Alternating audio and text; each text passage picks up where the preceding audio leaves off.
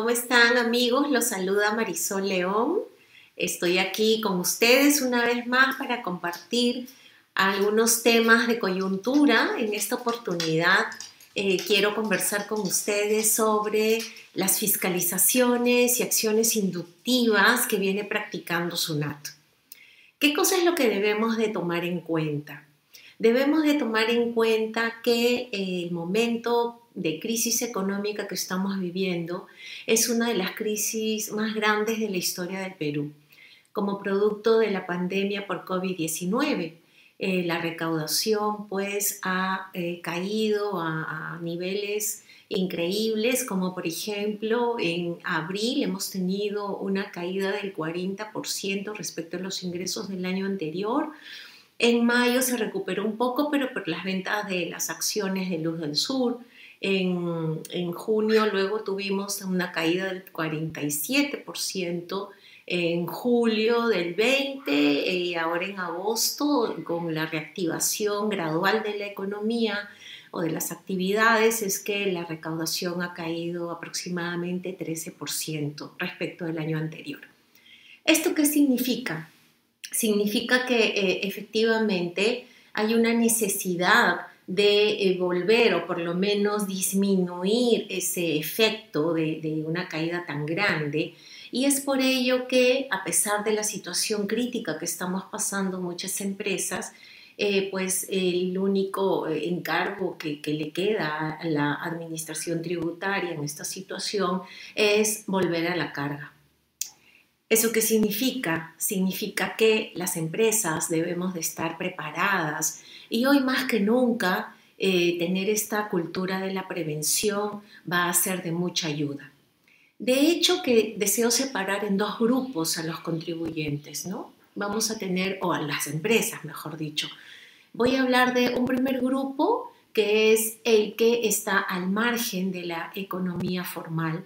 Son los llamados informales y representa esa informalidad en nuestra economía aproximadamente ya al 70% del total.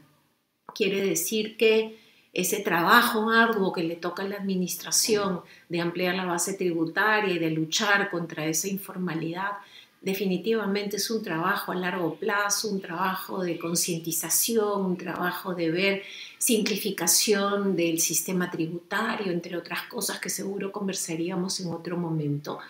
Pero el 30% que es eh, sobre quien siempre ha recaído las acciones de fiscalización, pues eh, es ese grupo de empresas las que tienen que estar alertas y eh, tener todo en orden. Si bien es cierto, eh, SUNAT eh, nos dio una, una, buena noticia respecto de que producto de esta crisis no iba a imponer multas, ¿no? Entonces recordar que ese plazo, la facultad discrecional de, de no aplicar multas terminó para Lima el 30 de junio, desde el 16 de marzo. entonces, desde el 1 de julio, las infracciones que se puedan generar sí van a ser cobradas, excepto la de los libros y registros contables electrónicos, ¿no? que con esta nueva resolución también eh, nos abre la oportunidad de regularizar nuestra situación de presentación de libros electrónicos de forma completa, de forma eh, ordenada, dentro de los plazos, si es que no se cumplieron, estamos en la opción de regularizarlo para poder liberarnos de las cuantiosas multas que luego confirmaron que efectivamente la multa por libro electrónico es por libro y por mes, una multa que resultaría bastante onerosa.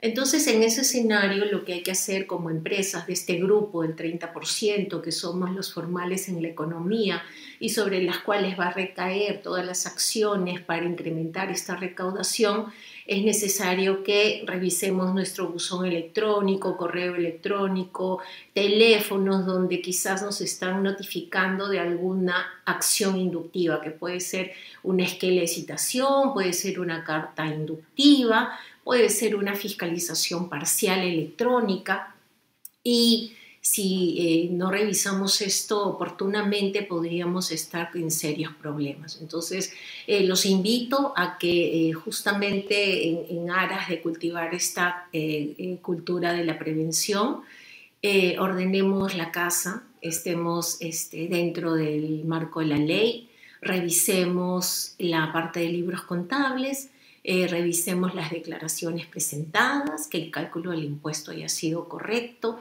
Y recuerden que la Administración Tributaria cuenta con información valiosísima, como son los comprobantes de pago electrónico, como son los libros electrónicos, pero con información también de terceros que los ayuda a hacer estos cruces y recuerden también que tienen sistemas informáticos muy potentes y dentro de esta cultura de gobierno digital que tiene eh, como plan la administración tributaria, pues todos somos testigos de que eh, todo se está virtualizando y estamos utilizando herramientas virtuales eh, cada vez mayores para que la administración tributaria pueda realizar sus acciones. Recuerden que tenemos abierto también un expediente electrónico de acciones inductivas o de control ante omisiones tributarias que está dentro del marco del sistema integrado del expediente virtual, que es el famoso CIEF, que actualmente incluye expedientes de procedimiento de cobranza coactiva, procedimientos de fiscalización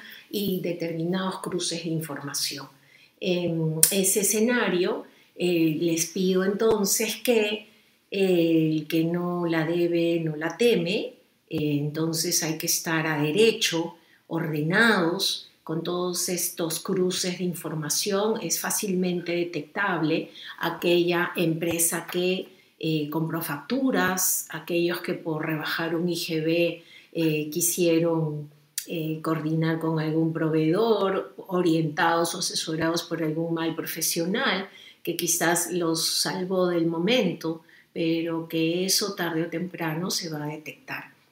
Esta información que tiene SUNAT ayuda a que identifique a los contribuyentes de riesgo y en base a eso se identifiquen a quienes notificar esas acciones inductivas, esas cartas eh, o esquelas o que se inicie un procedimiento de fiscalización. ¿De acuerdo? Entonces, eh, a revisar lo que hemos hecho, hacernos un diagnóstico, que mejor que una auditoría tributaria preventiva, eh, a la interna o con un externo, pero que es mejor saber cuál es mi situación y estar preparados. Saludos y nos estamos viendo en otra oportunidad.